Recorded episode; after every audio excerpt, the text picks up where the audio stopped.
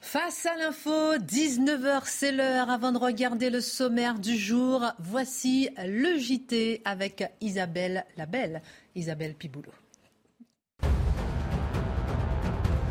Un journaliste français tué par un bombardement russe en Ukraine. Emmanuel Macron s'est exprimé sur Twitter.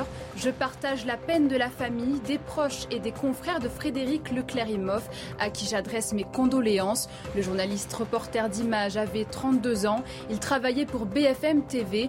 Touché par un éclat d'obus, il suivait une opération humanitaire. Gazprom suspend les livraisons de gaz à l'un des principaux fournisseurs d'énergie aux Pays-Bas. Il s'agit de Gaztera, en partie propriété de l'État néerlandais. Ce dernier a refusé de se conformer aux exigences de paiement en roubles. La suspension d'approvisionnement commencera demain. La libération de Patrick Balkany suspendue. Le parquet d'Evry a fait appel de la libération conditionnelle sans bracelet électronique de Patrick Balkany. La Chambre de l'application des peines de la Cour d'appel de Paris doit statuer dans un délai maximum de deux mois. L'ancien maire de Levallois-Perret est donc maintenu en détention à la prison de Fleury-Mérogis dans l'Essonne. Au sommaire ce soir, si de nombreuses femmes quittent leur pays pour la liberté française et ne plus avoir à se voiler, la chanteuse Diams a fait le chemin inverse. Dans un autodocumentaire intitulé Salam, elle raconte sa paix depuis que le Coran lui a sauvé la vie et comment le voile est devenu l'instrument d'émancipation. De quoi Diams est-elle le nom? L'édito de Mathieu Bocoté. Il y a un point commun entre de nombreux politiques, ministres, chefs d'État et des grands patrons. Beaucoup d'entre eux ont suivi le programme intitulé Young Leaders. Sommes-nous devant une emprise américaine de soft power qui ne dit pas son nom? L'analyse de Dimitri Pavlenko. Vous avez demandé un vol Cayenne-Paris. Ne quittez pas. Alors que ces vols sont connus des douaniers, des policiers pour transporter tous les jours de la cocaïne, la semaine dernière, un contrôle inopiné a été réalisé. Que retenir de cette opération de police? Pourquoi, malgré les risques encourus, la drogue continue d'arriver dans l'Hexagone? Le décryptage de Charlotte Dornelas. La musique, les chansons, les chants imprègnent nos existences. Il y a ceux qui font remonter les souvenirs et même ceux qui symbolisent l'histoire. Parmi ces chants emblématiques, le chant des partisans, créé le 30 mai 1943 par Joseph Kessel et Maurice Druon, un chant que toutes les générations se doivent de connaître, Marc Menon raconte.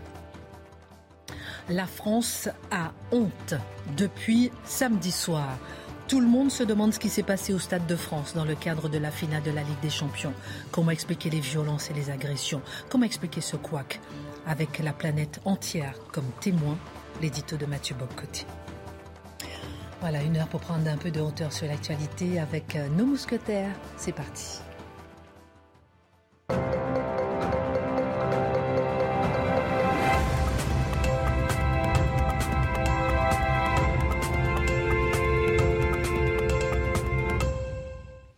Juste avant de développer ces titres, la rédaction de CNews et les mousquetaires autour de la table se joignent, se joignent à moi pour adresser euh, toutes les pensées à la famille, aux proches de Frédéric Leclerc Imhoff, ce journaliste qui a été euh, tué en Ukraine aujourd'hui dans l'exercice de ses fonctions.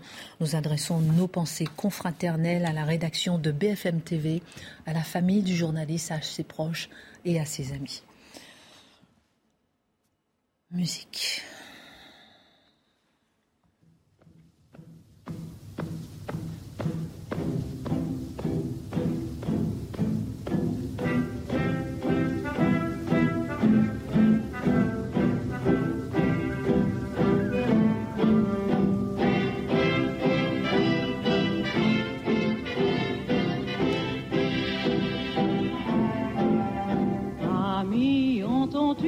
Vol noir des corbeaux sur nos plaines. Amis, ont eu le chant lourd Alors voilà du un chant euh, que vous connaissez par cœur apparemment bah, apparemment, je sais pas, mais quelques passages me touchent par Ami, si tu tombes, l'ami, sors de l'ombre à ta place. Autrement dit, on continue les batailles, même quand on a perdu, on gagnera la prochaine fois. C'est vrai dans tous les pays. Oh, c'est merveilleux. En tout cas, le chant des partisans, on en parlera dans un instant avec vous, mon cher Marc, parce que Il est rempli d'émotions. Ah, est ça vous fort, prend les il est tripes, ça puissant. vous trifouille le tréfonds. Exactement, on en parle dans la page histoire dans un instant. Qu'est-ce que c'est que ça? Je peux savoir, pardon? Alors là, j'étais à Je- Non, Ah j'étais oui, à. Cône-sur-Loire ce week-end, euh, pas tout à fait par hasard, et on m'a remis ça parce qu'il vous adore. Ah mais alors vous êtes là-bas, on ne parle que de vous. Alors voici. On m'a dit il faut Oh, leur remettre un petit cadeau. Ah oui Alors, voici, euh, Non oui. mais attendez, on a le droit d'ouvrir ou pas? Ah bah, vous avez le droit d'ouvrir. Je vais voir mes, Non mes mais deux il camarades. n'y a, pas de pub, il n'y a pas de... Non, non, non, je pense pas. Non, mais comment on fait? Voilà. Eh, Mais vous passez devant la caméra, mais Ah c'est bah quoi écoutez, on fait de la télé, on fait pas de télé, et moi j'attends. Non, non, je ne sais pas comment ouvrir. Bon, vous ouvrez marqué On a tous les mêmes ou pas? chocolatier, traiteur. Voilà des gens de. Ah, d'accord, ok, d'accord. Ça, c'est un sac vide, alors c'est sympa. C'est pour Ah d'accord. C'est Bon. pour le mettre, cadeau le petit cadeau. Ah voilà. Ah bah je l'ai pas c'est du fait. chocolat. D'accord. Ah, attendez. Alors, C'était les chocolats dedans. Ah ouais, moi j'ai j'ai- j'ai oui, laissé en pièces bien parce que- détachées. J'aime bien parce que Marc, il nous emmène ça. Chut, entre nous. Chut. Marc, il nous emmène des cadeaux. Je vais vous dire. Parce qu'il a reçu le prix Média pour son livre. Chut. N'est-ce pas? Oui, oui. Ouais, ouais, ouais. L'inquiétante histoire des vaccins et vous avez eu un prix à Cône-sur-Loire. Voilà, prix littéraire, euh, documentaire et essai. Et voilà, ça m'a beaucoup touché. C'est- c'est mon Ils ont lu le livre ou pas Apparemment, la façon dont ils m'ont dont On a ils ont trouvé la quatrième dose. dont ils ont fait le discours, oui, je pense. oui. Félicitations à vous, Merci. félicitations à vous pour votre livre. Attendez, on va pas commencer l'émission si on n'a pas ouvert la boîte de chocolat, c'est pas possible. Excusez-nous, excusez-nous. Donnez-nous. Vous allez tout manger pendant l'émission Mais non, un seul. Oh, c'est génial. Bah, Merci beaucoup, hein, en tout cas. Non, merci Voilà. à sur Loire. Mathieu, on attend la fin de Et l'émission. bravo, bravo pour ce que vous offrez Oh, apparemment aux téléspectateurs, car ils vous adorent. Eh ben, merci Bon, infiniment. merci en tout cas. Bon, on va commencer. Oui, on a quelque chose à dire sur le monde. On a beaucoup de choses à dire sur le monde. Diams est de retour. Enfin presque. Un documentaire consacré à sa vie a été présenté à Cannes. Il sera ensuite en salle cet été, puis en streaming en automne. L'ex-chanteuse, disparue depuis un certain temps du paysage, accordé aux Parisiens, on l'a vu, un long entretien. Il y a quelques jours, elle retrace sa vie depuis la fin de sa carrière de chanteuse.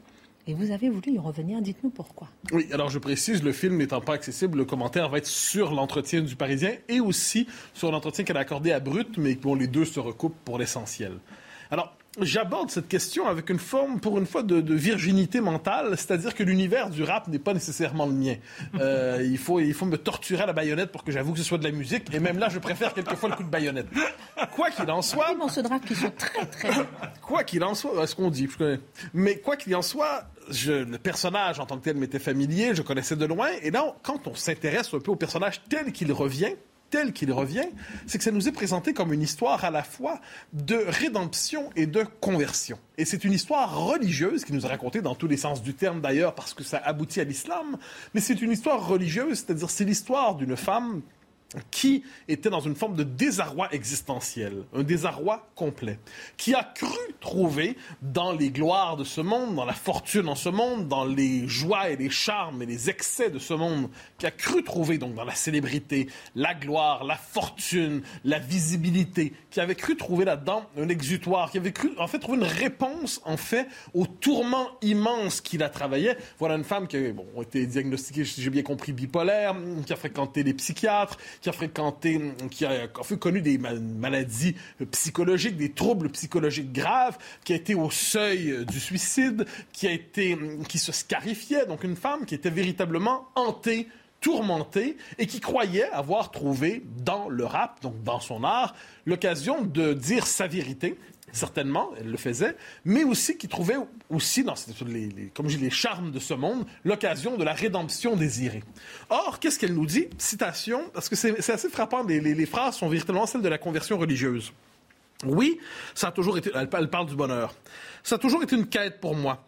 Et je me suis pris plein les murs. Le plus dur, c'est qu'en apparence, pour moi, c'était le bonheur. Dans notre société, être riche et célèbre, c'est censé rendre heureux, surtout à l'époque où je l'étais. Et pour moi, ce ne l'était pas. Donc, procès de la richesse, procès de la On a célébrité. pas à l'antenne, la citation, pardon, parce que j'avais demandé de les voir à l'antenne pendant que vous citiez. On, Ah. va, on va revoir. Vous pouvez redire pour nous Oui, bien sûr. En fait, je vais, je, de se poser je quand vais, même je vais aller mots. dans la dernière, euh, la dernière phrase. Dans notre société, être riche et célèbre, c'est censé rendre heureux, surtout à l'époque où je l'étais. Et pour moi, ce n'était pas le cas.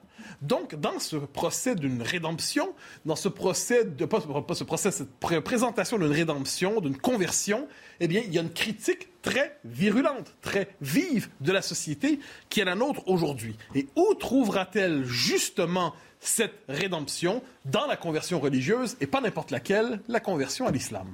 Alors cette conversion, on a étonné plusieurs, on s'en souvient, mais comment est-ce qu'elle en parle encore aujourd'hui? Alors, vous avez raison de dire que ça en a marqué plusieurs, c'est-à-dire c'était vu par plusieurs de ces femmes comme une forme de trahison pour plusieurs. C'est-à-dire, elle incarnait la femme libérée, elle incarnait la femme de tous les possibles, elle incarnait une forme de liberté conquérante dans l'univers machiste du rap.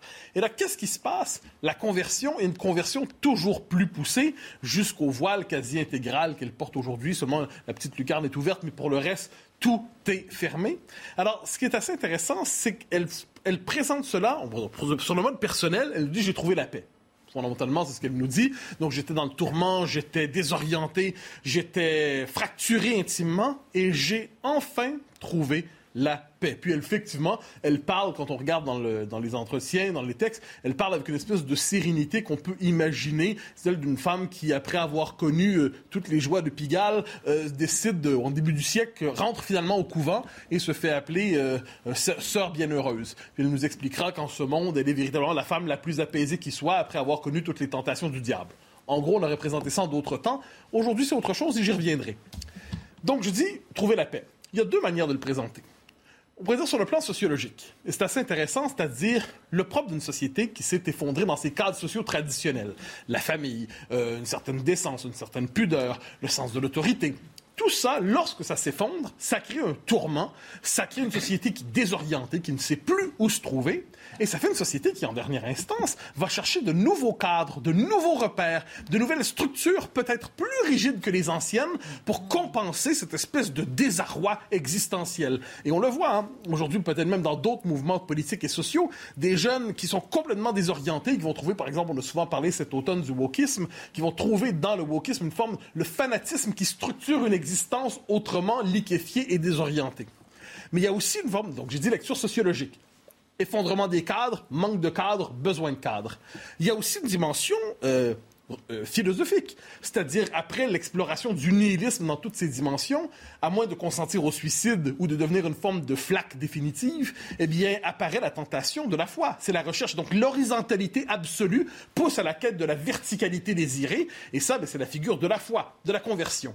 Et là, et là, on tombe sur une question tout à fait, tout à fait passionnante elle a besoin de se convertir. Elle est à la recherche d'une religion.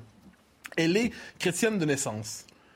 Lorsqu'elle veut se convertir, à quelle religion se convertit-elle? Eh bien, pas à la sienne. C'est-à-dire qu'elle ne trouve pas dans les ressources spirituelles de ce qu'aurait été naturellement sa propre religion l'occasion d'une conversion intérieure. Non, elle va trouver ça à l'extérieur. Je vais vous donner une autre citation qui vient du Parisien qui m'a passionné. Oui, je me sentais musulmane. Elle ne l'était pas. Mais je me sentais musulmane, mais, par con- mais pas par conviction. J'ai été entouré de copains musulmans, je faisais le ramadan avec eux, je ne mangeais pas de cochon, mais dans ma famille, j'avais été baptisé, communié, confirmé. Donc c'est intéressant. C'est à l'extérieur de sa propre religion qu'elle trouvera une religion. Donc c'est intéressant. Premièrement, il y a une forme de une description inavouée de l'assimilation inversée. hein. C'est-à-dire qu'elle est dans un environnement et en France, lorsqu'elle est à la recherche d'un cadre fort pour se structurer, elle le trouve chez ses amis musulmans. Et lorsqu'elle cherche une religion pour structurer sa vie, elle ne le trouve ni dans le catholicisme, ni dans l'orthodoxie, ni dans je ne sais quelle version euh, justement de l'orthodoxie ou du protestantisme. Non, elle le trouve dans autre chose. Donc elle doit s'arracher à elle-même pour devenir ce qu'elle croit être elle-même. Et ça, donc, assimilation inversée. Et on pourrait dire, ça en dit beaucoup sur la puissance peut-être du, catholi- du catholicisme et de l'autre côté, de l'islam dans la France d'aujourd'hui. Le catholicisme, sauf dans certains milieux très particuliers, souvent dans la bourgeoisie, où ça demeure une forme d'identité sociale, mais c'est aussi une foi structurée.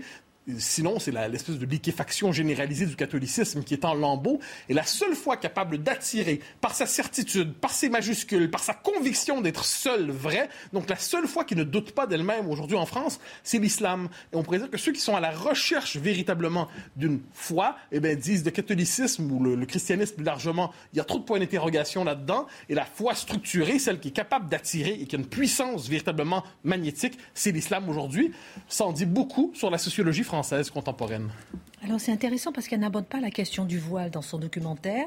Elle le fait dans son entretien avec le Parisien. Juste avant de vous demander justement ce qu'elle en, ce qu'elle évoque, la Minute Info avec euh, Isabelle Pibolo.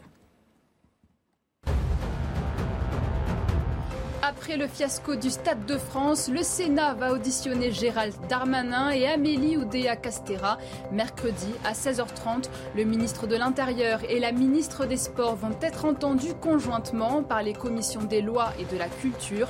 Ils reviendront sur les incidents survenus samedi à l'occasion de la finale de la Ligue des Champions. Les soldats du régiment Azov risquent la peine de mort, c'est ce qu'affirme un responsable du territoire séparatiste pro-russe de Donetsk, précisant que les Russes détiennent 2300 prisonniers de guerre de la Syrie Azovstal. Pour lui, le régiment Azov est considéré comme une organisation terroriste et tous les soldats feront l'objet d'enquêtes criminelles en vue d'un procès. Joe Biden promet de continuer à pousser pour une régulation plus stricte des armes à feu. Des négociations ont lieu entre élus démocrates et républicains pour essayer de trouver un compromis. Le débat est plus que jamais relancé aux États-Unis, six jours après la tuerie à Uvalde, où 21 personnes ont été tuées. Les funérailles débuteront demain et s'étendront jusqu'à la mi-juin. Donc, Diams, elle n'aborde pas le voile, la question du voile dans le documentaire Salam, mais elle le fait dans son entretien aux Parisiens. Ouais, et là, il y a des observations assez intéressantes. La première, euh, elle nous dit, à l'époque, le voile faisait scandale, aujourd'hui, beaucoup moins. Alors, on a l'impression que dans le débat public, eh bien, le voile, aujourd'hui, est critiqué. Ce qu'elle nous dit implicitement, c'est que le voile s'est normalisé socialement. Et au-delà du fait qu'on le critique, si on le critique, c'est parce qu'il est de plus en plus présent. Première observation. La deuxième, qui est assez intéressante, le voile, dit-elle, c'est quelque chose que vous voyez tous, mais c'est un pas dans un cheminement où il y a aussi la prière, le ramadan. C'est intéressant parce qu'elle me dit c'est un pas, c'est un marqueur. C'est un marqueur dans un cheminement. Qu'est-ce que c'est? C'est un moment de visibilisation sociale, d'affiche, pour le, moment où on affiche publiquement une conversion. Donc, elle n'est jamais qu'intérieure, elle doit se marquer socialement. Ce qui en dit un peu beaucoup sur l'islam, ne faut pas l'oublier. Ensuite, elle retourne le voile et en fait un instrument d'émancipation. On lui dit, vous savez, le voile, c'est quand même pas nécessairement l'émancipation. Elle lui dit, non, non, non, non, non. Le voile, ça m'émancipe. Je cite.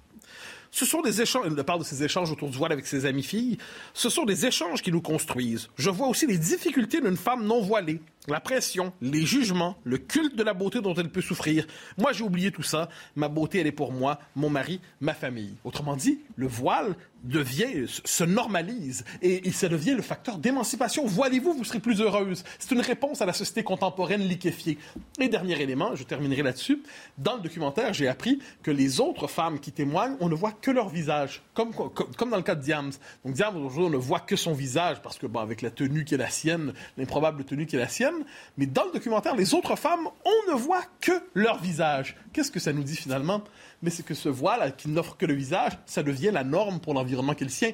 Elle devient la norme, le voile presque intégral devient la norme aussi. Les autres acceptent de se soumettre à cela. Et en dernière instance, c'est assez fascinant parce que ça nous dit que c'est presque un signe de rassemblement. Le voile quasi intégral, où on ne voit que le visage, et vraiment sur le mode petite lucarne, devient aujourd'hui le symbole d'émancipation, d'affirmation des femmes, de se pour se délivrer de la société contemporaine. Et c'est un code de rassemblement. Comme quoi, au terme de cette histoire de conversion, il y a aussi peut-être une histoire d'inversion de, l'identité de la France. Je crois qu'elle vient en Arabie Saoudite maintenant. Euh, aux Émirats arabes unis, je crois. Euh, elle a migré dans ces endroits du monde qui sont connus pour leur liberté accordée aux femmes. Donc elle est cohérente en fait jusqu'au bout. Oui, mais ça se présente néanmoins quand elle est en entretien avec. euh, euh, pour Brut, on la présente presque comme un modèle d'une femme qui pose des questions fondamentales à la France. Oh. J'ignorais quant à moi que le voile de cette nature posait une question fondamentale à la France. C'est Je sens que vous avez envie de réagir. On n'a pas beaucoup de temps, mais on prend le temps. Dimitri, vous permettez? On, on réagit? Non mais vous Marc vous rendez compte, on assassine la liberté, on passe à la fosse l'émancipation des femmes, et comme le dit très bien en conclusion Mathieu, c'est la récupération d'une inversion qui, dans tous les domaines, nous infiltre. Il nous faut vraiment rétablir le principe d'une laïcité forte, virulente et volontaire. Bah, Moi, je vais être un peu en désaccord avec tout le monde, j'ai l'impression. Mais je, c'est, pas tellement elle qui pose des questions à la France par le fait de porter le voile ou quoi, c'est son parcours. Et dans, dans les réponses qu'elle fait de ce qui l'a mené à la conversion, on retrouve les réponses apportées par beaucoup de jeunes femmes qui sont converties à l'islam, de jeunes françaises Mhm. de souche, quoi, qui sont converties à l'islam. Et là, il y a quel- là, il y a une vraie question quand même qui se pose à la France et à son matérialisme, pour faire très simple, euh, qui, qui va bien au-delà de la question du choix de l'islam, hein, entendons-nous bien. C'est la question de l'aspiration religieuse euh, qui Quête de sens. Ouais, qui moi, pour moi, est une vraie question quand même. L'aspiration religieuse, oui, mais pas, pas en se, pas en se bâillonnant, pardon. Marc, maintenant, c'est pas parce que vous avez eu un prix pour votre livre empêcher les autres de parler. Bah, vous savez, le, le- le livre de Jean. Fourquet, pardon, le livre Ah oui. de Jean Fourquet, l'archipel français, commence par expliquer l'extinction du catholicisme en France, la déchristianisation de la France, et que en fait, on est au stade terminal. Et ce que dit Diams, ce qui est intéressant dans son parcours, elle le dit, elle a été baptisée, confirmée, c'est que le catholicisme a été la religion du millénaire précédent. Dans sa vision, l'islam est celui du millénaire à venir en France. Et ça, c'est quand même un message qui est d'une portée, je trouve, qui est gigantesque. Qui Merci mérite d'être entendu. Qui mérite d'être entendu. Merci beaucoup, en tout cas, mon cher Mathieu. Dans un instant, on parlera de la France. La France a honte. Et on va vous dire pourquoi avec Mathieu Bocoté tout à l'heure. Dimitri, on va parler justement des événements euh, qui ont lieu dans le sta- au Stade de France euh, dans un instant. Ça a été le baptême du feu pour la nouvelle ministre euh, des Sports, Amélie Oudéa Castera. On découvre dans son CV, on va s'arrêter un petit peu sur son CV, qu'elle a suivi en 2008 le programme intitulé Young Leaders. Oui. Un programme suivi avant elle par de très nombreux responsables politiques français, mais aussi de grands patrons. Et vous êtes plongé dans ce programme pour Oui. nous. Qui sont-ils? Que font-ils? Où vont-ils? On veut tout Ah savoir. bah, vous allez voir, vous les connaissez tous. Alors, le programme Young Leader, qu'est-ce que c'est? C'est une invention de la French American Foundation, donc c'est la fondation franco-américaine. Mais oui, le nom est en anglais. Ça n'est pas pour rien. Ça a été créé, cette fondation, en 1976, avec comme objectif de créer des liens entre les élites en devenir euh, américaines et françaises. Alors, c'est pas qu'une simple association d'échanges culturels. hein. Sa naissance, elle a été officialisée lors d'un dîner d'État en 76 entre Valéry Giscard d'Estaing et le président américain de l'époque, Gerald Ford, euh, lors des célébrations du bicentenaire de la déclaration d'indépendance américaine. Vous voyez un petit peu les, les auspices autour desquels euh, naît cette, euh, cette fondation. Elle a deux sièges, cette, cette fondation. L'un qui est à New York, l'autre à Paris, mais avenue de New York quand même dans le voilà. Et et donc le programme Young Leader, vous voyez, c'est le cœur de l'activité de cette euh, fondation. Chaque année, depuis 1981, vous avez 10 jeunes Français de 30 à 40 ans, 10 jeunes Américains de 30 à 40 ans, qui se retrouvent dans une promotion et ils vont faire deux voyages de 5 jours, l'un aux États-Unis, l'un en France. Et lors de ce voyage, ils vont rencontrer beaucoup de gens des milieux politiques, économiques, culturels, etc. Donc vous faites le calcul, ça fait 41 ans qu'il y a des promotions Young Leaders, 10 par an, ça fait un demi-millier quand même de personnalités françaises qui ont suivi ce programme et noué des amitiés avec leurs alter ego, alter ego américains. Alors, ces personnalités, quand elles démarrent le programme, généralement, elles sont pas très connues. Voire, c'est des nobody. Vous regardez la promotion 2020-2021, il n'y a pas beaucoup de noms qui, pour l'heure, ressortent. Mais, quand vous regardez un peu plus loin, c'est le who's who. Je vous donne quelques noms en vrac. Alain Minck, Alain Juppé, promo 81. Christine Ockrent, Jacques Toubon, Jean-Marie Colombani, l'ancien patron du journal Le Monde, 1983. Emmanuel, dans les années 90, hein. Emmanuel Chin, François Hollande, Laurent Geoffrin, Denis J'ai demandé aussi d'afficher, pardon, Ouais. ça reviendra ou pas, mais quelques oui, noms. c'est un peu la liste à la Prévert. savoir. Enfin, Denis Oliven, Anne Lauvergeon, l'ancienne patronne d'Areva. Dans les années 2000, Nicolas Dupont-Aignan, Arnaud Montebourg, Laurent Vauquier, Valérie Pécresse, Najat Vallaud-Belkacem. Et plus, plus récemment, Amélie de Montchalin, promotion 2018. Thomas Pesquet, l'astronaute 2017. Frédéric Mazella, le patron de Blablacar 2016. Julien Aubert, Édouard Philippe en 2011. Cédric Villani, 2012. Et un certain Emmanuel Macron en 2012 également. Donc vous voyez, il y a quelques journalistes, il y a énormément de patrons, hein, c'est plus de la moitié à peu près des, des promotions qui sont des chefs d'entreprise. Et vous avez dans la sphère politique deux présidents de la République, François Hollande et Emmanuel Macron, deux premiers ministres, Alain Juppé et Édouard Philippe, des dizaines de ministres et de députés, je vous en donne que quelques-uns, hein, vous irez voir si vous voulez. Et côté américain, quand même, Bill et Hillary Clinton, Barack Obama, Anthony Blinken, l'actuel secrétaire d'État de Joe Biden, et puis bon, le maire de Los Angeles, Eric Garcetti, pour, on ne connaît pas en France, mais c'est une personnalité politique importante aux États-Unis. Quand je vous avais dit que c'était le who's who, je vous ai pas menti. On est des petits joueurs, hein, nous. On n'est pas. Mais quel est le but de, quel est le but de ce programme, Alors, Dimitri? Bah, la force du programme Young Leader, c'est qu'il va réunir j'ai dit beaucoup de personnalités des affaires, mais côté politique, vous avez vu, vous avez des représentants qui sont issus de courants qui sont officiellement opposés les uns aux autres, de gauche, de droite. Vous avez même Nicolas Dupont-Aignan, un souverainiste. Vous avez eu l'ancien responsable de la communication de la campagne présidentielle de José Bové aussi, qui a fait les Young Leaders. Alors, on lit des choses incroyables sur Internet concernant ces Young Leaders. Je vous cite une de Jean-Luc Mélenchon, qui, euh, dans son anti-américanisme primaire, n'hésite pas à dire que la fondation franco-américaine, c'est comme une espèce d'agence d'influence articulée par la CIA et d'autres officines de sécurité nord-américaines. Bon, c'est complètement faux. Hein. La CIA n'est pas derrière la fondation, mais c'est pas grave. Un papier du Monde diplomatique nous expliquait il y a quelques années que euh, le but des Young Leaders, c'est bien faire comprendre aux futurs décideurs français les bienfaits de la mondialisation à l'anglo-saxonne. Allez dire ça à Nicolas Dupont-Aignan. Hein. Et puis Mediapart qui nous dit les Young Leaders, c'est un incubateur d'oligarques. Vous voyez, il y a beaucoup de fantasmes, mais il y a plus que ça derrière les Young Leaders. La suite dans un instant. après Isabelle Piboulot, non, même pas Isabelle Piboulot. Maintenant, on va faire une petite pause pub. L'opportunité pour nous de manger quelques petits chocolats. et on revient à 19h30. J'ai encore du chocolat dans la bouche. Oh. Vous parlez encore de Diams, mais c'est fini, on, a, on passe à un autre sujet. Ah ouais, ouais, ouais c'est pas un bijou, Diams, en plus. Pour certains, oui.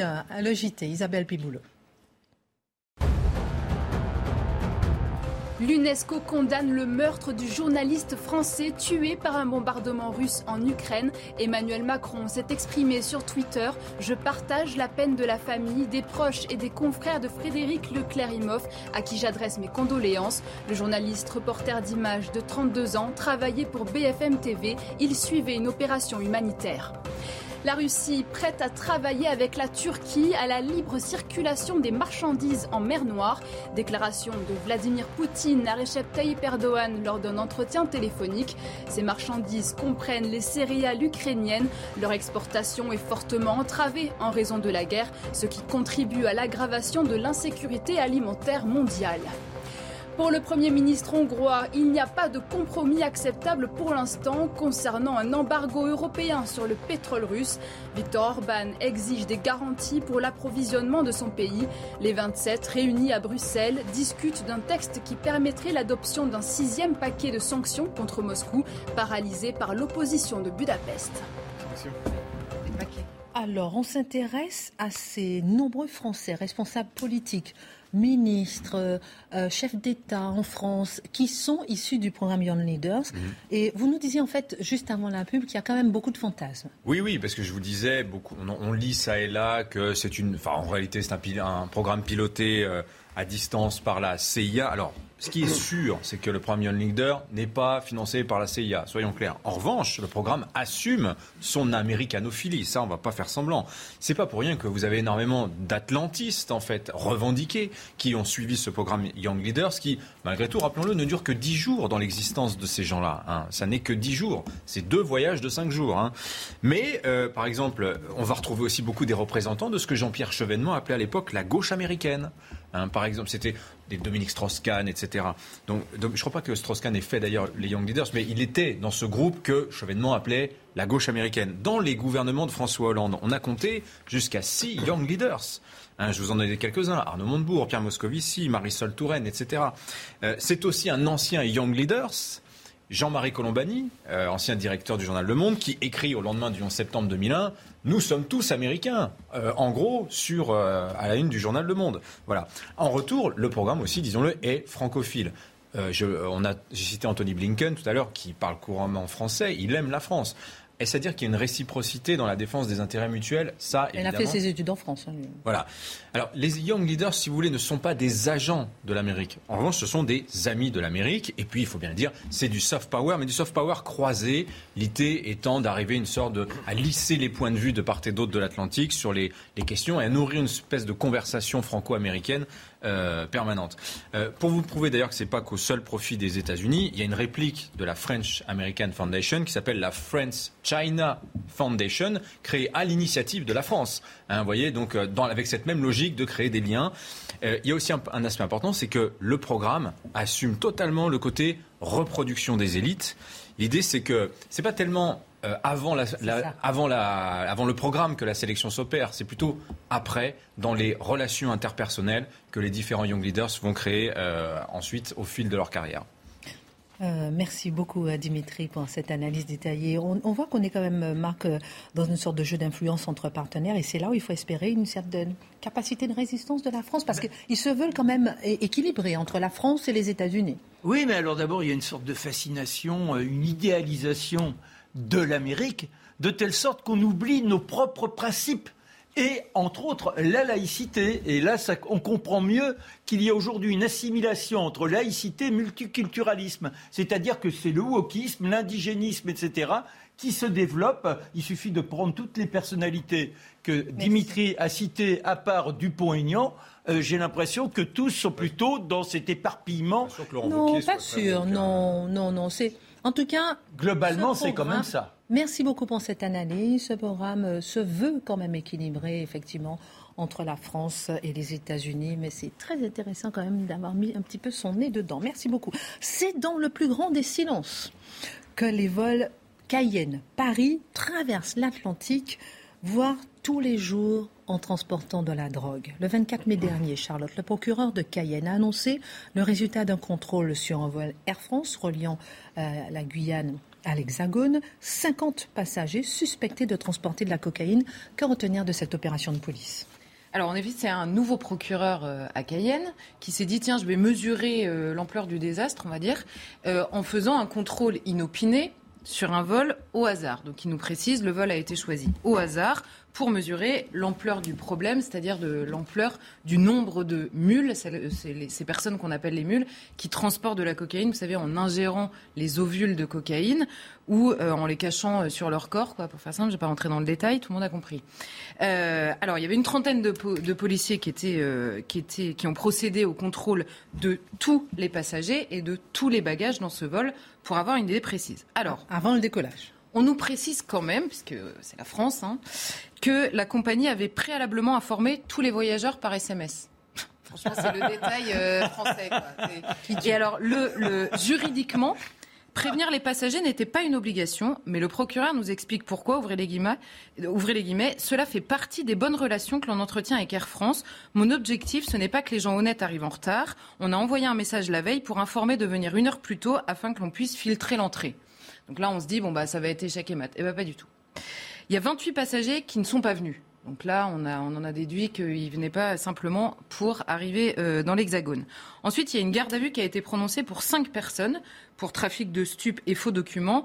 Chacune d'entre elles avait un kilo de cocaïne euh, sur elle, donc soit euh, cachée dans les bagages, soit ingérée. Donc ces personnes sont parties en garde à vue. Et il y a 15 personnes supplémentaires qui, elles, ont fait l'objet d'un arrêté préfectoral arrêté préfectoral qui avait déjà été prononcé il y a quelques années, qui avait été suspendu après le recours de deux mules. C'est un arrêté préfectoral qui permet de refuser l'embarquement à des personnes qui sont suspectées de transporter de la cocaïne. Pourquoi? Parce que, par exemple, elles ne savent pas où elles vont quand on les interroge en leur disant où est-ce que vous allez une fois arrivées à Paris, elles ne le savent pas. Or, les mules n'ont jamais le contact. Elles sont reconnues par les personnes qui viennent les chercher en attendant de les installer dans un hôtel le temps qu'elles expulsent euh, les ovules.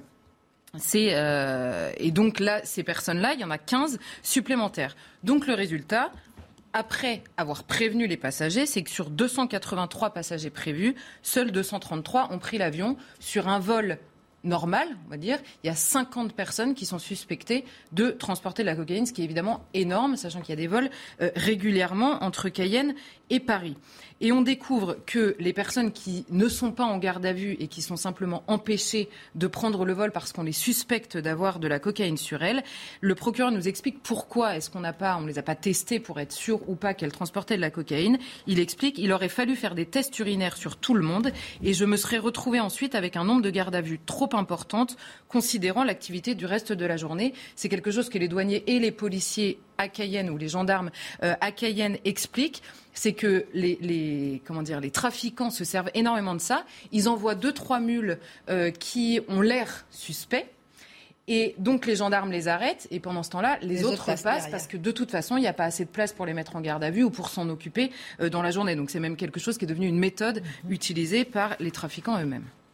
Alors habituellement, il n'existe pas de contrôle d'une telle ampleur. Comment se passent les contrôles sur cet afflux de cocaïne en métropole? Alors c'est ça, il les, contrôles peuvent être arrêtées, les mules là-bas avant le départ et elles peuvent être arrêtées, arrivées, arrêtées, oulala, je vais y arriver, à à leur arrivée en France. Alors c'est soit les douaniers qui s'en occupent, donc là il y a euh, quand il y a une ingestion, quand il y a une suspicion d'ingestion, on leur fait faire le fameux test urinaire. Et si elles sont positives à la cocaïne, elles passent au scanner.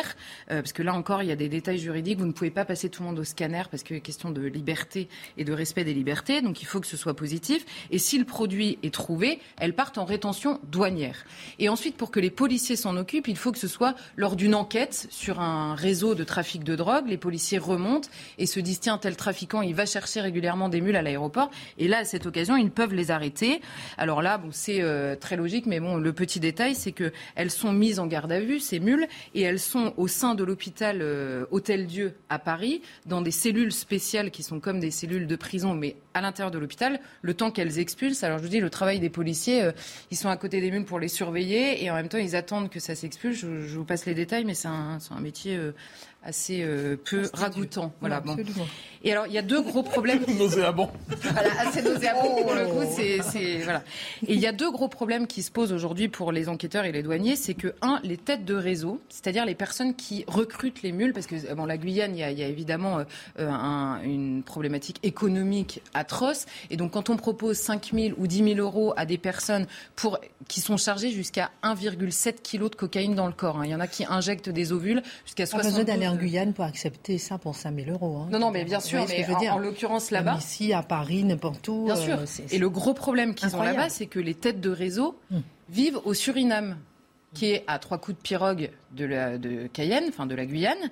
Simplement, c'est de l'autre côté, on va dire, c'est le Suriname qui a signé, malin, qui a signé euh, les conventions des Nations Unies de lutte contre le trafic de stupéfiants dans les faits. Donc ils ont bien signé. C'est un peu comme l'histoire de la charte de la laïcité. Ils signent et après on les laisse tranquilles.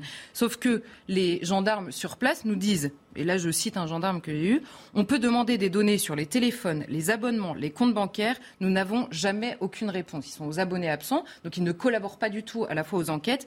Et quand par hasard ils arrivent à identifier un trafiquant qui euh, vit au Suriname, il n'y a pas euh, d'extradition dans les faits. Donc il est très compliqué euh, de travailler avec ce pays-là. Et le deuxième problème, à l'inverse, c'est que les trafiquants surinamais cherchent des mules qui, elles, sont guyanaises. Donc elles sont françaises. Donc elles ont souvent de la famille. Et il est très compliqué euh, de, détecter, on va dire, initialement, si elles y vont pour rejoindre de la famille. D'autant qu'il y a une telle misère économique qu'il est facile de recruter, évidemment, pour 5 000 ou 10 000 euros.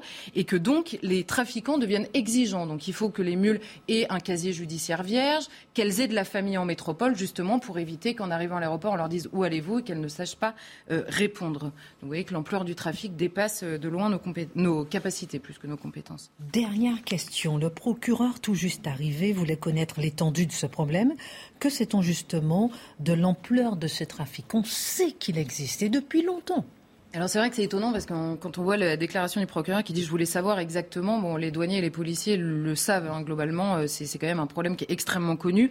Juste quelques chiffres pour comprendre l'évolution et surtout l'explosion du nombre. En 2014, il y a 183 mules qui sont arrêtées en Guyane. En 2018, c'est 577 plus 800 en métropole. Donc c'est c'est énorme. Et ils considéraient, avant la crise sanitaire, les autorités françaises considéraient que 6 à 10 000 passeurs faisaient entrer de la cocaïne en métropole depuis la Guyane chaque année. 6 à 10 000 avec 1,7 kg chacun. On considère que c'est entre 20, pour, 20 et 30 de la cocaïne présente en métropole qui vient euh, par ce biais-là. Le reste arrive souvent euh, depuis les Antilles, mais par les ports du Havre ou le port d'Anvers, et maintenant même par la route, ce qu'on appelait avant la route du cannabis, c'est-à-dire via le Maroc. Maintenant, la cocaïne arrive même par là. Juste pour vous donner une idée, 2018, c'est 16,4 tonnes euh, de cocaïne en France qui sont saisies.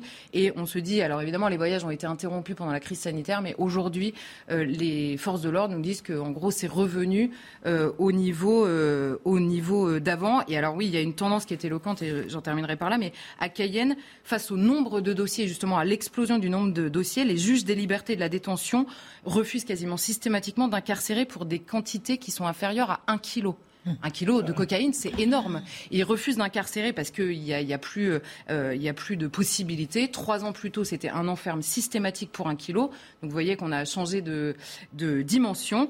Et en 2018, c'est pareil en métropole, c'est le parquet de Créteil qui est compétent pour l'aéroport d'Orly par lequel elles arrivent. C'est pareil, les sanctions sont à la baisse. En 2018, les passeurs guyanais, donc ce qu'on appelle les mules, représentaient presque la moitié des audiences en comparution immédiate du parquet de Créteil. Vous voyez que c'est un un système qui est quand même vraiment à l'ancienne. Hein. On leur fait ingérer des ovules de cocaïne. Enfin, je ne sais pas si on se rend compte que les consommateurs de cocaïne s'en souviennent de temps en temps du trafic d'êtres humains. D'où ça vient Et quasiment. oui, et d'où ça vient par ailleurs. Et quasiment en toute impunité. Voilà. Musique?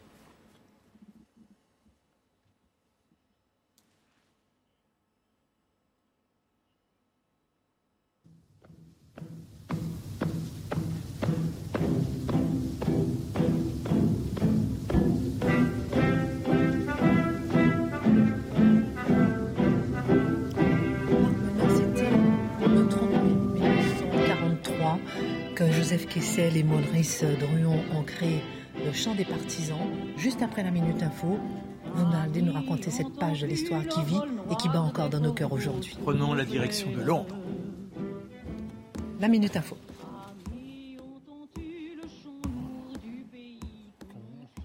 On peut laisser jouer, hein Sur ceux qui meurent en, ayant un Alors, il y, en a très peu avant. Jusqu'en 2017, il y a première pour un responsable français. La ministre des Affaires étrangères, Catherine Colonna, s'est rendue à Kiev. Elle a rencontré le président Volodymyr Zelensky. La chef de la diplomatie française avait entamé sa journée à Boutcha, où des massacres de civils sont imputés à l'armée russe. Le Royaume-Uni se prépare à célébrer les 70 ans de règne de la reine Elisabeth II, première monarque à fêter son jubilé de platine. Plus de 200 000 événements sont prévus dans le pays du 2 au 5 juin, une célébration qui marquera notamment le grand retour public au Royaume-Uni du prince Harry et de son épouse Meghan après des liens distendus avec la famille royale. Et en football, la liste des 23 bleus pour l'Euro féminin dévoilée par la sélectionneuse Corinne Diacre. Avec une surprise, l'attaquante parisienne Ouleima Tassar. Plusieurs figures manquent à l'appel. Les expérimentés Amandine Henry, Eugénie Le Sommer ou encore Keira Amraoui. La compétition se tiendra du 6 au 31 juillet et sera à suivre sur Canal+. La musique, les chansons, les chants imprègnent nos existences et c'était le 30 mai 1940 43 que Joseph Kessel et Maurice Druon chant. Ils ont lancé le chant des partisans et un chant que toutes les générations se doivent de connaître. Alors forcément, on retient Kessel, enfin Kessel, et eh oui. le monstre Kessel, monstre du journaliste, bouffeur de vie, un homme d'enthousiasme, l'incarnation de la liberté, son neveu Maurice Druon. Mais au départ, ils n'ont rien à voir avec tout ça.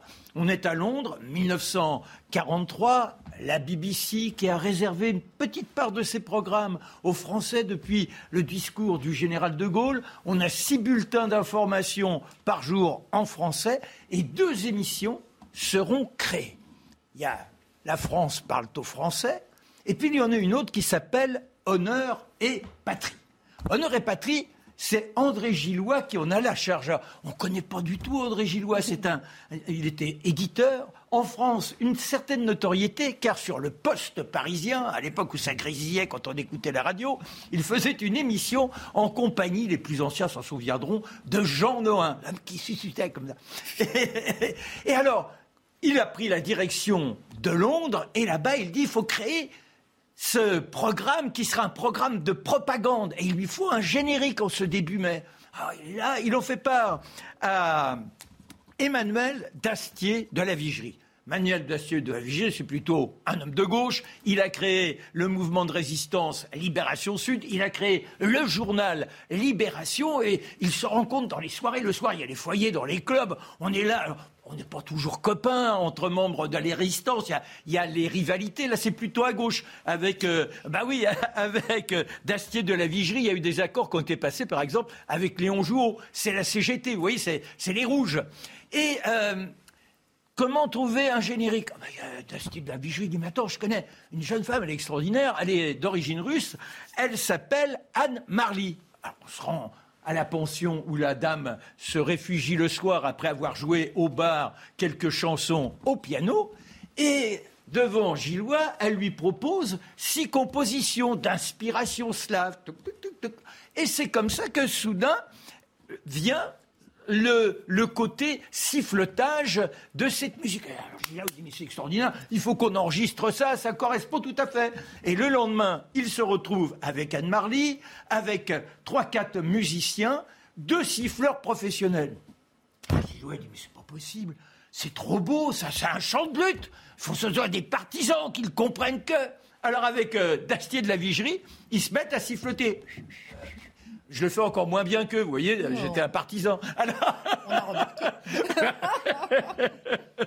Et lorsque la diffusion de l'émission a lieu, il y a une dame qui écoute ça, elle s'appelle Germaine Sablon. Ah, Germaine, une chanceuse professionnelle. Et qui a été conquise par qui? Bah, Par Jeff, Jeff Kessel. Oh, Kessel, les femmes, quand elles voient sa gueule, avec le parcours qui a été le sien, ah, il est parti d'Argentine, la Russie, la France, la guerre de 14, l'aéropostale, l'homme de toutes les aventures, l'homme de toutes les démesures. Une soirée avec Kessel, on boit, on en va, on va jusqu'à carrément bouffer les verres. Et oui, il est capable de ce genre de Jeff. Ah, avec lui, ça rigole pas. Et alors, elle a noté, elle a traduit les notes du chant.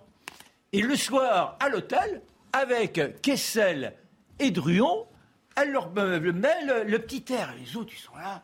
Alors, à la soirée, forcément, on ne va pas rester assis bien sagement, il y a les anecdotes. Et puis, quand elle est au piano, Jeff, il dit Allez, tentons quelque chose. Et Druon, c'est le neveu. il dit Oui, oui, oui. Et alors, c'est comme ça, on commence à tatouiller. Alors, Ami, entends-tu le vol noir des corbeaux sur, euh, sur euh, sur nos plaines. Ouais, c'est bon ça.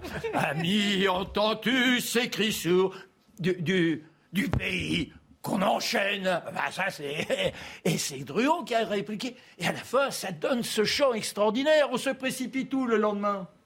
Eh bien dans une salle d'enregistrement là encore et on aura cette chanson florissante qui servira même dans un film de propagande qui s'appelle Sri Song About Résistance. Ouais, je sais, mon accent n'est pas terrible, mais celui de Kessel ne l'était pas non plus. J'ose griffer le gros Jeff, le grand Jeff.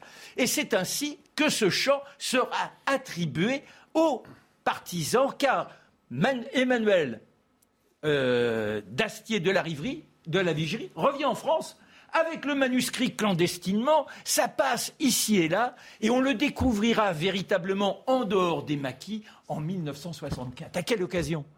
Mais À l'occasion du transfert des, cendres de Jean Moulin au Panthéon. Et souvenez-vous, le discours d'André Malraux, Malraux qui est là avec sa voix vibrante. C'est vrai que c'est peut-être un peu forcé, mais ça vous prend aux tripes. Et, et là, Malraux, qui dit le chant des partisans. Je l'ai entendu murmurer un chant de complicité dans le brouillard, dans les Vosges, en Alsace. Et là, il interpelle la jeunesse et il dit Écoutez, ce chant, c'est la marche funèbre des cendres de celui que nous accompagnons aujourd'hui. Et là, la jeunesse, en 1964, écoute le chant de Druon et Kessel.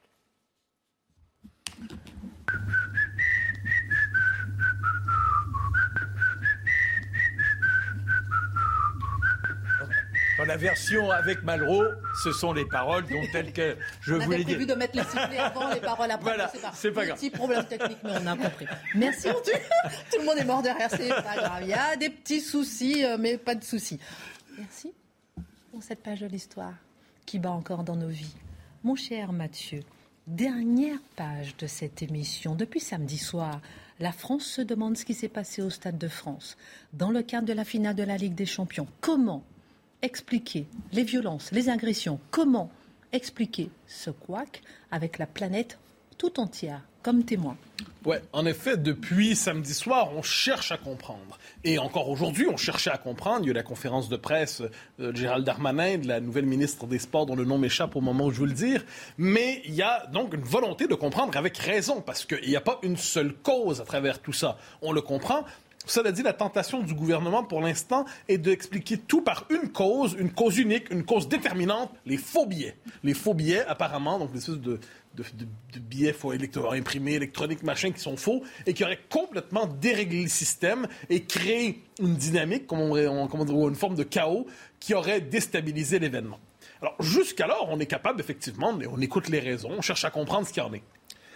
Là où ça a dérapé, on pourrait dire ainsi, dans le, dans le récit des événements, c'est lorsque Gérald Darmanin a proposé sa propre théorie de ce qui s'est passé.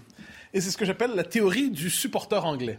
Alors là, on nous a expliqué que finalement, les violences, parce qu'on voyait donc des gens assaillir, les images étaient quand même frappantes. hein. Il suffit d'avoir vu, c'était des, des- des jeunes qui assaillaient, des jeunes qui montaient à l'assaut, qui agressaient, qui attaquaient, puis on en a su davantage ensuite, qui rapinaient, qui attaquaient, qui, qui agressaient. C'était euh, tout sauf agréable.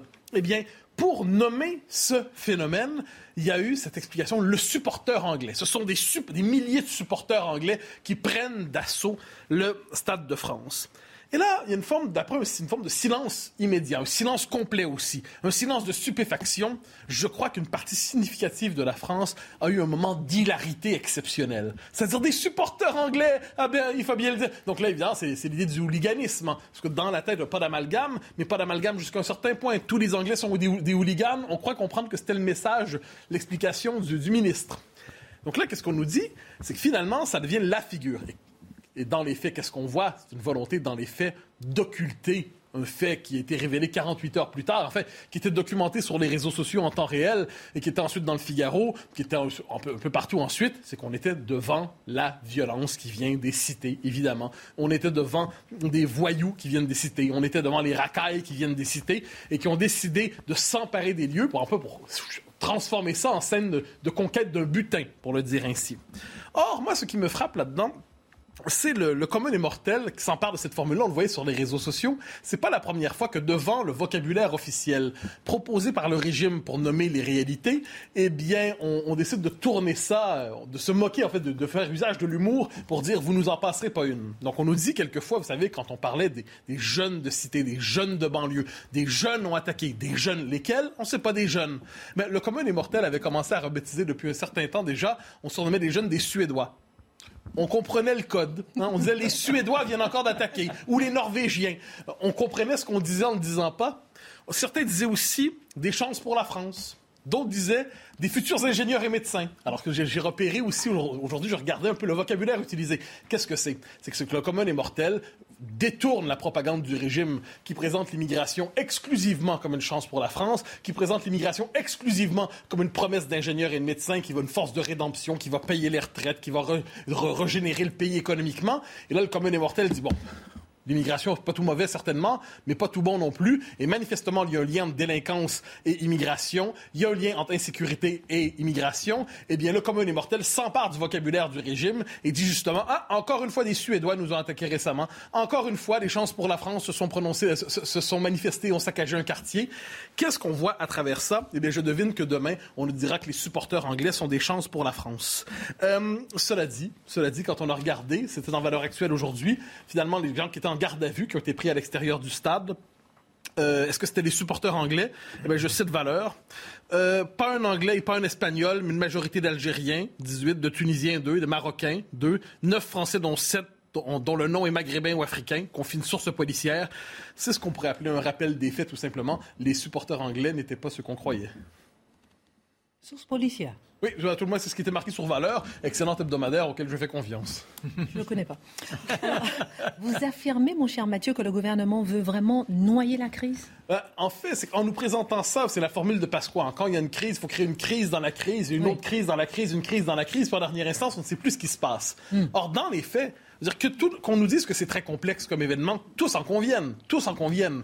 Mais on comprend que l'appel à la complexité ici, et par ailleurs l'explication par les faux billets, vient justement gommer cette dimension très particulière qu'est cette présence des, des- voyous des cités, des racailles des cités, qui ont décidé de frapper l'événement. Et ça, puisqu'on ne veut pas le nommer, eh bien, on le dissimule, on le masque, on le cache, et c'est ce qu'on pourrait appeler le mensonge par omission. Et de ce point de vue, de ce point de vue, j'ai tendance à dire que le pouvoir a presque une volonté de provocation. C'est-à-dire, quelquefois, le pouvoir décide de dire, on va imposer ce récit-là, les supporters anglais, Puis on va voir jusqu'où les gens vont suivre. On sait, on sait que c'est un mensonge. À tout le monde, on sait que c'est une affirmation tronquée. Le commun des mortels sait que c'est une affirmation tronquée. On va quand même le dire et on se fiche de la vérité. On institutionnalise le mensonge comme mode de gouvernement parce qu'en dernière instance, on se fiche des faits. L'essentiel, c'est de maintenir le récit comme quoi tout va bien dans le vivre ensemble parisien. Parce qu'on comprend que si c'était pas des supporters anglais, ça aurait été une fête du vivre ensemble remarquable sans aucune agression. On le comprend. Si ça n'avait pas été des supporters anglais, ça aurait été véritablement une fête sans la moindre anicroche. Faut arrêter de nous prendre pour des idiots. Et là, c'est à ce moment qu'on se rappelle, j'y reviens parce que c'est très important pour moi, quand le, le lien de confiance est rompu entre le pouvoir, qu'il soit médiatique ou politique, et la population, eh bien, la population en vient à décoder, à décrypter le langage du pouvoir pour dire on commence à comprendre ce que vous nous dites. Donc, je parlais tantôt de l'exemple des Suédois. On peut dire plus largement, prenez le vocabulaire qui est fourni aujourd'hui par le régime. Ça fait un peu penser à la Pravda sous l'Union soviétique, soit dit en passant. L'honnête soviétique lisait son journal, disait Ah, OK. Ah, c'est ce qu'on nous dit aujourd'hui. Ah, c'est ce qu'on nous dit pas. Il apprenait à décoder ce qui était caché et ce qui était biaisé dans le, dans le récit. Voyons le vocabulaire contemporain. Quand on dit un jeune, un jeune, des jeunes ont attaqué on comprend spontanément de quoi il est question. Quand on parle d'un quartier sensible, ou même aujourd'hui d'un quartier populaire, du quartier populaire, on peut savoir que c'est un quartier d'où le peuple français historique n'est plus présent. Ça, on pourrait le noter ainsi. Le déséquilibré, quand un déséquilibré frappe, ou encore avec une attaque au couteau, une attaque à la gorge, on comprend l'euphémisation. Quand on explique, et ça, ça m'avait frappé au moment du Bataclan, que la, plupart des terroristes étaient français, on comprend que la notion du mot français ici est réduite au tampon administratif. Et quand on nous présente la Seine-Saint-Denis comme une nouvelle Californie, je crois que le commun des mortels a un petit rictus au visage. Alors, tout ça pour dire... Euh, que de, je, reviens après la minute info, en fait. Je crois qu'on y sont Exactement. Je l'ai senti. on fait une petite pause et ensuite une petite question encore. Merci beaucoup, Mathieu, pour votre analyse. L'UNESCO condamne le meurtre du journaliste français tué par un bombardement russe en Ukraine. Emmanuel Macron s'est exprimé sur Twitter Je partage la peine de la famille, des proches et des confrères de Frédéric Leclerc-Imhoff, à qui j'adresse mes condoléances. Le journaliste reporter d'images de 32 ans travaillait pour BFM TV. Il suivait une opération humanitaire. La libération de Patrick Balkany suspendue. Le parquet d'Evry a fait appel de la libération conditionnelle de Patrick Balkany. La Chambre de l'application des peines de la Cour d'appel de Paris doit statuer dans un délai maximum de deux mois. L'ancien maire de Levallois-Perret est donc maintenu en détention à la prison de Fleury-Mérogis dans l'Essonne. Et après le fiasco du Stade de France, le Sénat va auditionner Gérald Darmanin et Amélie Oudéa-Castera mercredi à 16h30. Le ministre de l'Intérieur et la ministre des Sports vont être entendus conjointement par les commissions des lois et de la culture. Ils reviendront sur les incidents survenus samedi à l'occasion de la finale de la Ligue des Champions. Donc on revient sur les violences avec euh, des supporters anglais. Vous nous disiez que maintenant on apprend à décoder euh, le langage, jeune, déséquilibré, euh, quartier sensible. Et tout le tralala. Et ce qui est fascinant, c'est quand quelqu'un finalement publiquement ose dire, parce que vous savez, c'est le paradoxe, hein. plus le mensonge est gros, plus je dirais le, récit officiel va être brutal et va punir ceux qui vont oser nommer la réalité. C'est le, paradoxe, on pourrait, on pourrait, relire Orwell et Miloche pour bien comprendre ça, c'est-à-dire plus ce qu'on veut nous faire croire est absolument déconnecté du réel, plus celui qui osera dire le réel sera sanctionné, soit de manière financière, économique, le bannissement social, ou quelquefois aujourd'hui par le droit. Ne l'oublions pas. Mm. Il existe aujourd'hui des sanctions pénales pour ceux qui nomment certaines réalités. On les accusera de discriminer et ainsi de suite. En dernière instance, on se dira, voyons tout cela, voyons tout cela. Qui est vraiment surpris de ce qui s'est passé? Qui est vraiment surpris qu'il y ait eu des violences au Stade de France, en Seine-Saint-Denis, samedi soir? La vérité, personne n'est surpris. Pour vous, vraiment, c'était prévisible? Bah, Premièrement, euh, Thierry Henry nous avait. C'est dur, ça, quand même, non? Non, je, je, je pense qu'il aurait été étonnant que rien n'arrive. Mhm. Ça aurait été heureux. On aurait pu dire formidable, il y a des progrès. Thierry Henry avait mis en garde, Charlotte en avait parlé d'ailleurs euh, sur ce plateau, en disant la Seine-Saint-Denis, euh, c'est pas Paris. La Seine-Denis, c'est pas Paris. Comprenez-le. Et là, on comprenait le sous-titre. Autrement dit, est-ce que c'est encore, formellement, c'est la France, évidemment, mais culturellement, on est en décalage par rapport à l'idée qu'on se fait de la France, surtout quand on vient de l'étranger. Alors, il y avait une forme de mise en garde. Euh, Henri Guénaud, Henri Guénaud, qui était de passage au rendez-vous d'Europe 1 euh, des CNews dimanche, a eu une réflexion assez intéressante aussi. Il dit, dans nos sociétés de plus en plus déstructurées, de plus en plus fracturées, de plus en plus... Euh, traversé par des contradictions brutales. Eh bien, toutes les institutions et les codes culturels qui contenaient la violence, parce qu'il y a une violence au cœur de toutes les sociétés, quelle qu'elle soit, se sont décomposés. Eh bien, cette violence ressurgit.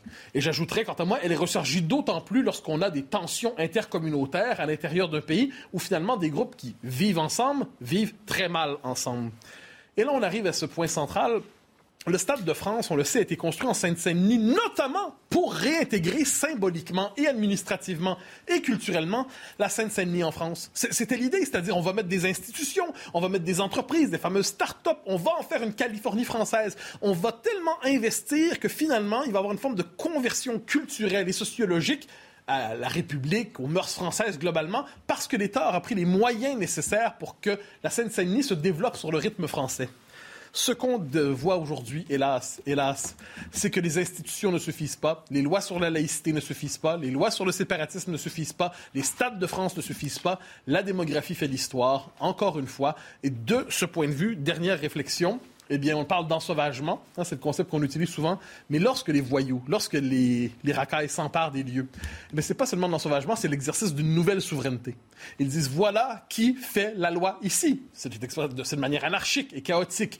Mais ils disent, on arrive, on fait la loi, on s'empare de ce qu'on veut. C'est une forme de logique de piratage, une logique de, de, banditisme, à tout le moins de, des voyous quand, dernier mot, tout dernier mot, quand Gérald Darmanin dit on avait prévu l'hooliganisme, mais on n'avait pas prévu la délinquance, on peut dire euh, manque d'esprit de prévision. J'ai l'impression que tous les autres Français l'avaient prévu d'une manière ou de l'autre.